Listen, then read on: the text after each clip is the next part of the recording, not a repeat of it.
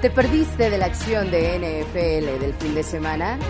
Aquí recapitulamos lo mejor para ti. La NFL en 10. De primero y 10.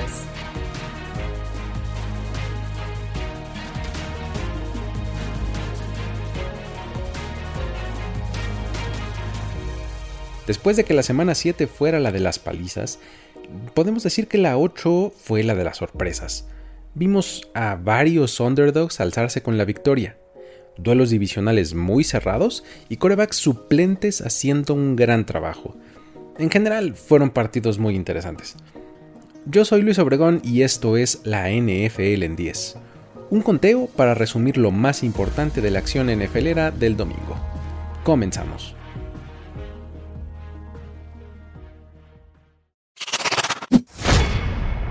Número 10. Los Rams no aflojan el paso. El jueves pasado vimos la primera derrota de los Cardinals ante los Packers, eso no se nos puede olvidar. pero por su parte, los Rams este domingo dominaron sin ningún problema a los Texans y los vencieron 38-22 en Houston.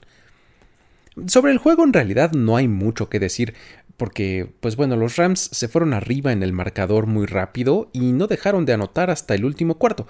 De hecho, esto estuvo 38-0 en algún momento y fue ahí cuando los Rams decidieron de plano sacar a sus titulares y la verdad es que también se notaba que los suplentes estaban jugando un poquito a media velocidad. No se veía que se estuvieran esforzando demasiado. Fue ahí cuando los Texans metieron estos 22 puntos que se reflejan en el marcador.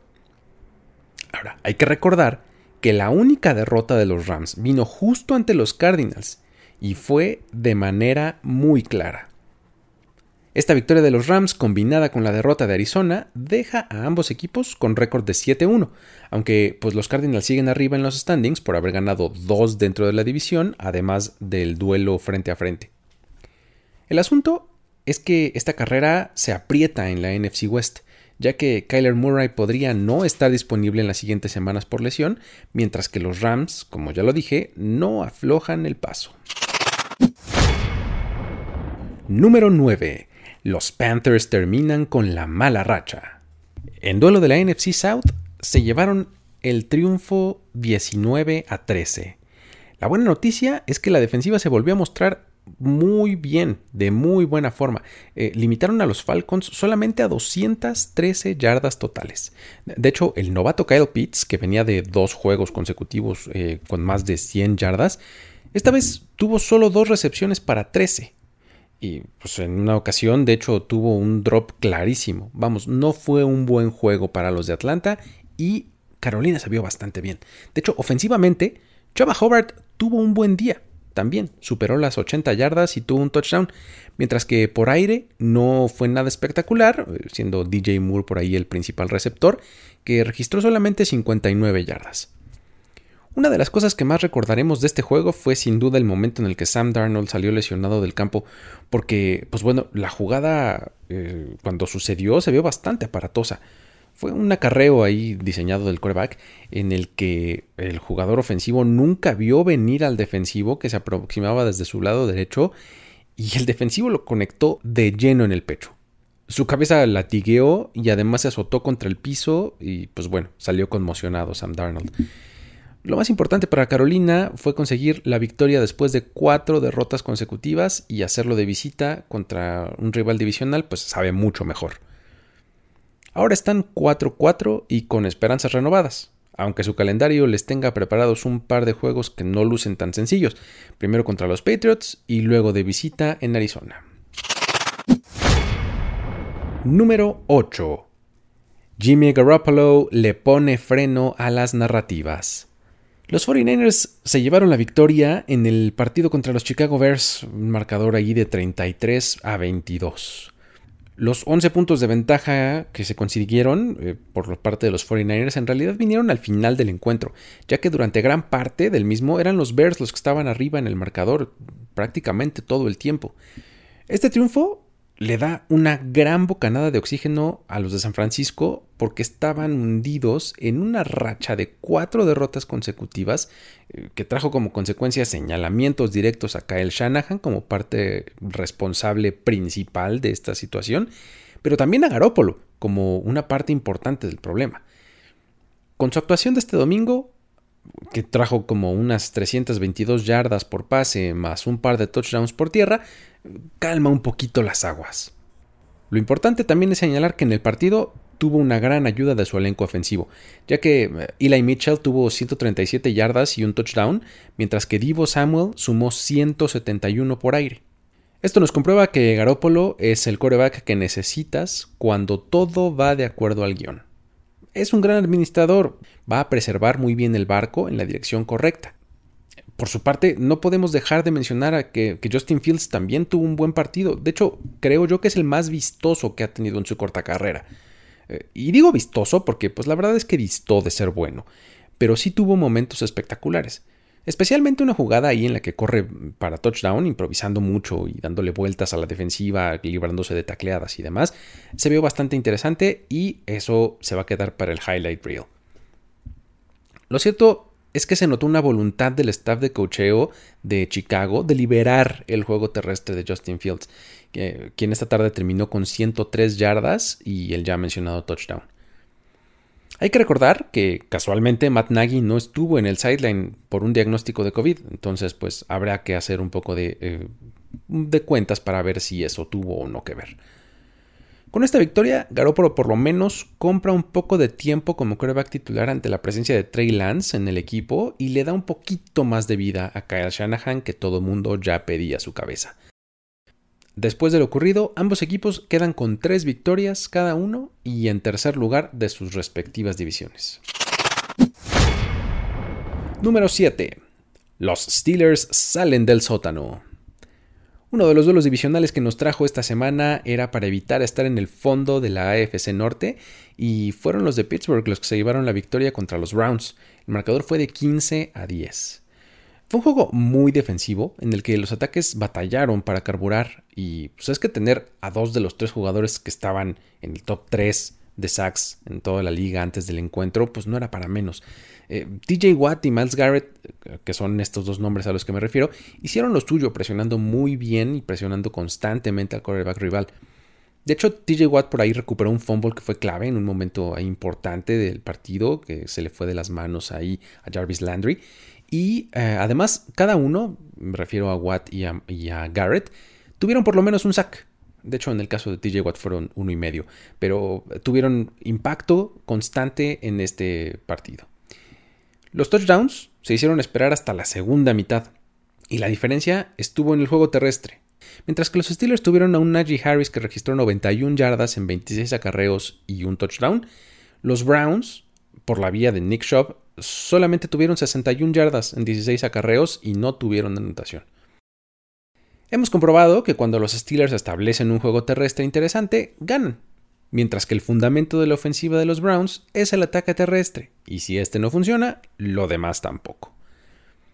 Con este resultado, Ben Roethlisberger mejora su récord contra los Browns a un aplastante 24-3-1 en su carrera. Es decir, ha dominado, tiene paternidad sobre los equipos de Ohio, incluido los Browns. Así es como los Steelers salieron del fondo de la AFC Norte para encerrar en el sótano a, unos Browns que pues muchos los teníamos en mejor estima. Número 6.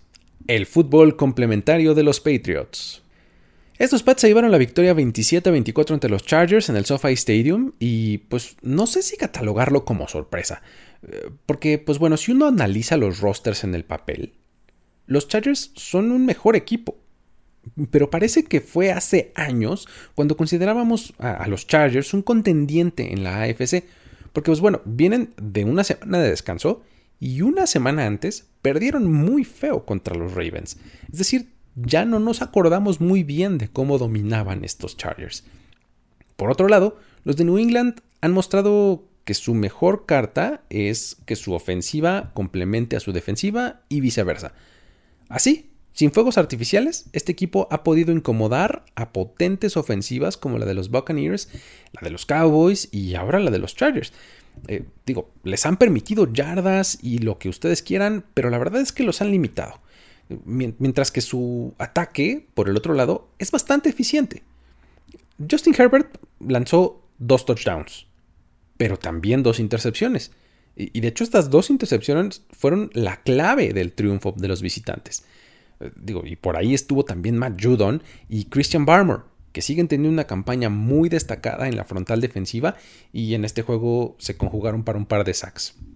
En esta ocasión, Damien Harris tuvo 80 yardas por tierra, que se sumaron a lo hecho por Brandon Bolden y Ramondre Stevenson, para superar las 141 yardas totales por esa vía. Ahora, por pase, tampoco hubo gran explosividad, ni mucho menos, pero Mac Jones encontró a 8 receptores diferentes y no cometió errores, lo cual se comprobó como suficiente. El resultado pone con récord de 4-4 en New England y los coloca en el segundo lugar de su división. Y además están ahora en posición perfecta para armar una carrera por un boleto de playoffs. Ganar la división se ve un poco más difícil, pero un boleto de wildcard parece conseguible. Mientras tanto, los Chargers se complican un montón las cosas con esta derrota porque ahora están detrás de los Raiders en la AFC West y tienen el mismo número de victorias que los Broncos. Número 5. La tremenda racha de los Titans. Uno de los partidos más interesantes del domingo fue el que disputaron los Titans y los Colts, eh, el cual ganaron los de Tennessee 34-31 en tiempo extra. Aquí vale la pena hablar de los dos equipos por razones diferentes. Por ejemplo, los Titans. Ellos, como ya lo decían en el encabezado, han hilado ya cuatro triunfos. Dos contra rivales divisionales, primero Jacksonville y ahora Indianapolis, y otros dos contra equipos que muchos consideran contendientes en la AFC, es decir, Buffalo y Kansas City. Reagan Tannehill continúa con una efectividad tremenda en su ejecución y AJ Brown está en plan grande. De hecho, hay solo dos jugadores que tienen más de 5 touchdowns de más de 50 yardas, o 50 por lo menos, desde 2019. Y estos son justamente Derrick Henry y AJ Brown. O sea, por jugadas grandes no vamos a escatimar en Tennessee. Los Colts por su parte están entrando en ritmo y desde mi punto de vista podrían empezar a conseguir triunfos. ¿eh? La verdad es que su calendario empieza a ceder un poquito. Su defensiva por otra parte limitó a Derrick Henry a solo 68 yardas y su ataque tiene a un gran corredor como Jonathan Taylor. De hecho, él es el segundo mejor en yardas detrás de Derrick Henry. Y en este juego consiguió 70 yardas y un touchdown. Además de que pues, Michael Pittman se está convirtiendo en el receptor número uno que esperábamos que fuera. Este encuentro tuvo 86 yardas para él y un par de touchdowns. Carson Wentz además está jugando bien eh, y luce en control de la ofensiva. De hecho, hasta antes de este partido había registrado solamente una intercepción. El problema es que, bueno, en este partido tuvo otras dos, las cuales determinaron costando el juego a su equipo, pero en términos generales el balance es bastante positivo con Wentz. En este momento los Titans son amos y señores de la AFC South eh, con récord de 6-2, separados por tres partidos de los Colts, que están en segundo lugar con récord de 3-5. No deberíamos de dormirnos con los Colts, ¿eh? En una de esas toman un buen paso rumbo al final de la temporada y se acaban colando a hacer algo un poquito más importante. Pero lo que más me gustó de este domingo de NFL fueron los corebacks sustitutos consiguiendo victorias improbables para sus equipos. Por ello le voy a dedicar el top 4 a hablar de estos casos. Número 4. Gino Smith en la victoria contra los Jaguars. El marcador final en el partido entre Jaguars y Seahawks fue de 31-7 en favor de Seattle, siendo esta la primera victoria del equipo sin Russell Wilson en los controles.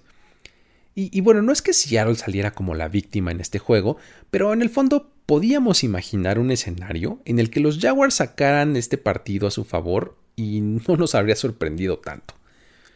El asunto fue que en realidad los Seahawks se impusieron con defensiva, ya que frustraron por completo cualquier intento de que los Jaguars pudieran eh, poner puntos en el marcador. De hecho, si uno mira solo los números, los Jaguars tuvieron un mejor desempeño en varias categorías. Eficiencia en tercer down, yardas totales y tiempo de posesión son algunos ejemplos. Pero cuando llegaba el momento de meter el touchdown, los Jaguars simplemente se quedaron cortos una y otra vez una serie de jugadas en cuarta oportunidad que no convirtieron y errores que les costaron el hecho de no poder anotar. En lo que respecta a Gino Smith, tuvo una tarde discreta, pero pues la verdad es que fue eficiente. Solamente tuvo 195 yardas y 2 touchdowns, y completó 20 de 24 pases. Tyler Lockett se llevó 12 recepciones para 142 yardas, mientras que DK Metcalf anotó un par de touchdowns sumando 43 yardas. Con este resultado, los Seahawks se ponen con récord de 3-5 y siguen al fondo de su división, mientras que los Jaguars siguen con solo una victoria. De hecho, en los últimos 22 juegos están 0-21 jugando en Estados Unidos y 1-0 jugando en Londres. Así es, parece que tienen que cruzar el Atlántico para ganar. Pero pues bueno, este fue el menos atractivo de los casos de los quarterback backups eh, ganando. Vamos a otros tres que estuvieron bastante más interesantes. Número 3. Trevor Simeon y los Saints se imponen a los Buccaneers. Lo que parecía que sería el juego de revancha de James Winston enfrentando al equipo que lo seleccionó en la primera selección global del draft, en realidad terminó siendo la oportunidad de Trevor Simeon para poder presumir por el resto de su vida que un día le ganó a Tom Brady. Los Saints se impusieron 36-27 a los Buccaneers y con eso comprobamos que pues, son una medida importante de los Bucks, ¿eh? porque por momentos parecen implacables, pero cuando se topan con estos Saints se meten en unos problemas tremendos. Hoy la defensiva de los Saints limitó el ataque terrestre rival y pues aunque les permitió muchas yardas aéreas, unas 350 por ser exactos, hizo las suficientes jugadas para ayudarle y permitir a su equipo estar siempre en el partido. Sí me lanzó 16 pases completos en 29 intentos para 159 yardas y un touchdown. Pero lo importante fue que no cometió ningún error grave que le costara el juego a su equipo. Algo que Brady sí hizo. De hecho, entre Winston y Simeon se combinaron para cero intercepciones. No tuvieron ningún error de ese tipo. Mientras que Tom Brady registró dos, él sí le dio un par de regalitos ahí a la defensiva de Nueva Orleans. Una de estas vino de hecho en un momento clave, cuando los Bucks podían remontar el partido y PJ Williams eh, intervino ahí y se robó el balón, llevándoselo hasta zona de anotación, poniendo así el último clavo en el ataúd de su rival. Con los Bucks Brady ha lanzado solo tres pick sixes. Eh, dos de ellos han venido en contra de los Saints. Con Simeon en los controles y con un Winston que parece que se lesionó de gravedad en la rodilla, eh, los Saints con 5-2 apretaron la competencia en la NFC South, ya que ahora están solamente a un partido de distancia de los Bucks, que tienen récord de 6-2. Número 2. Los Cowboys vencen a los Vikings con Cooper Rush en los controles. El partido de domingo por la noche nos presentó a unos Cowboys sin Dak Prescott venciendo 20 a 16 a los Minnesota Vikings. El encargado de dirigir la ofensiva de Dallas fue Cooper Rush, quien no lanzaba un pase en un juego de NFL desde 2017 y que además nunca había tenido un partido como titular. Con un libro de jugadas limitado pero efectivo, Rush ejecutó muy bien lo que se le pidió, al grado de que terminó el juego con 325 yardas en 24 pases completos de 40 intentos.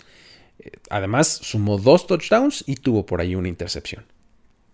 Los Vikings intentaron poner la presión del juego en sus hombros retándolo a lanzar. Y pues bueno, Rush así lo hizo. Sus armas ofensivas en el juego aéreo fueron clave ya que Amari Cooper terminó con 122 yardas en 8 recepciones y un touchdown, mientras que CeeDee Lamb registró 112 yardas en 6 recepciones. El juego de la defensiva de los Cowboys fue muy destacado, dejando solo en 16 puntos a los Vikings, limitando a un Dalvin Cook, que es uno de los mejores corredores de la liga, a solamente 78 yardas. Y la jugada más larga y explosiva de los Vikings fue un pase por ahí a Adam Thielen que se fue para 32 yardas y terminó en touchdown, pero nada mucho más que eso. Justin Jefferson estuvo apagado y en general el ataque de los Vikings estuvo muy opaco. Micah Parsons y Randy Gregory tuvieron un gran partido en la defensiva de los Cowboys, el primero haciendo constantes tacleadas seguras y el segundo presionando todo el tiempo a un Kirk Cousins que no llegó ni a las 200 yardas esta noche. Con esta actuación, Rush se convierte en el segundo coreback en la historia de los Cowboys en lanzar para por lo menos 300 yardas en su primer partido como titular, uniéndose así a eh, no Roger Staubach, no Troy Aikman, no Tony Romo, no Dak Prescott, sino al mismísimo Gary Hoagboom, quien lo logró en 1984. Sí, si ustedes no conocían ese nombre, ahora ya lo conocen. Además, en los últimos 20 años solamente dos jugadores han lanzado un pase de touchdown para la victoria de su equipo en el minuto final del partido en su primer juego como titular. Ellos dos son Stephen McGee, quien lo hizo en 2010, y Cooper Rush este domingo. Ambos son quarterbacks de los Cowboys. Ahora, no puedo dejar de preguntarme si los Jones pensaron que no tenían mucho que perder si no jugaban con Dak Prescott. Después de todo, Minnesota es un equipo talentoso y, nadie culparía a los Cowboys si perdían y pues tenían a un quarterback suplente en los controles. Pero si de alguna manera llegaban a ganar, entonces quedarían como unos verdaderos héroes. Y sí, así fue. Esto segundo fue el caso. Ahora, al haber vencido de esta forma a los Vikings, pues nos queda preguntarnos qué se necesita para que estos Cowboys pierdan, ya que pues se han sobrepuesto a castigos de sus propios jugadores, a decisiones arbitrales, a lesiones de diferentes tipos y en diferentes posiciones, y la última prueba fue esta. Perder a tu quarterback titular nunca es sencillo y aún así lograron sobreponerse de visita y en horario estelar. ¿Puede este 6-1 de los Cowboys convertirse en 8, 9, 10 o no sé cuántos más partidos consecutivos ganados? Número 1. Mike White sorprende a los Bengals. Este sin duda es el caso más destacado de este domingo por la actuación individual del quarterback.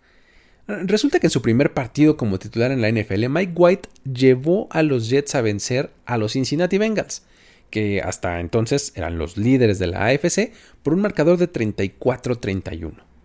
¿Qué cambió con la llegada de White a los controles? ¿Qué de plano Zach Wilson estaba tan mal? Digo, es que vimos un ataque mucho más abierto y que involucró muchísimo más a Michael Carter, tanto por aire como por tierra, al grado tal que terminó con 172 yardas totales y un touchdown mientras que Ty Johnson sumó otras 86 yardas totales y pues bueno, otro touchdown. En todo el partido los Jets acumularon 32 primeros y 10, el número más alto de este equipo desde 1988. Así de bien se vio esta ofensiva. En este partido vimos la primera anotación de los Jets en el primer cuarto desde la semana 16 de la temporada pasada. Eh, de esto vino en una serie ofensiva en la que Mike White completó 7 pases completos en 7 intentos, o sea, 7 de 7 y terminó en 7 puntos. Los Bengals, de hecho, por su parte hicieron lo suyo, ¿eh? o sea, no es que hayan apestado durante todo el juego. De hecho, estuvieron arriba toda la primera mitad, eh, controlando el juego, pero el asunto es que los Jets nunca estuvieron lejos. Y al final pudieron darle la vuelta al partido, anotando 14 puntos sin respuesta en el último cuarto. Hasta antes de este partido, en esta temporada los equipos que estaban atrás en el marcador por 10 o más puntos con 5 minutos por jugar tenían un récord de 0 ganados y 59 perdidos. Y con esta voltereta que dieron los Jets, hicieron que este récord se moviera a un ganado 59 perdidos. Es decir, fueron el primero. Los números de White fueron 405 yardas en 37 pases completos de 45 intentos, con 3 touchdowns y 2 intercepciones. Con eso White se convierte en el único quarterback desde 1950 en lanzar para 400 o más yardas y 3 touchdowns en su primer partido como titular en la NFL. Llama la atención que las dos victorias de los Jets hasta el momento han sido en contra primero de los Titans, que actualmente son el primer lugar de la AFC, y ahora contra los Bengals, que lo eran hasta antes de que perdieran esta semana contra los Jets en la AFC.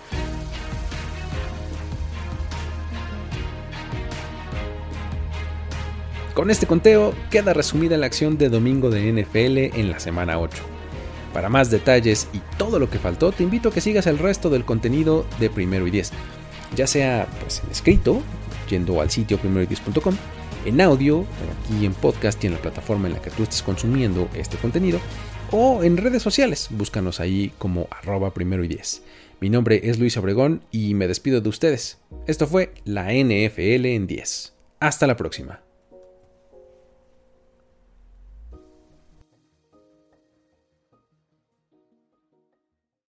Lucky Land Casino asking people what's the weirdest place you've gotten lucky? Lucky? In line at the deli, I guess? Aha, in my dentist's office. More than once, actually. Do I have to say? Yes, you do. In the car before my kids' PTA meeting. Really? Yes. Excuse me, what's the weirdest place you've gotten lucky? I never win and tell. Well, there you have it. You can get lucky anywhere playing at LuckyLandSlots.com. Play for free right now. Are you feeling lucky? No purchase necessary. Void where prohibited by law. 18 plus. Terms and conditions apply. See website for details.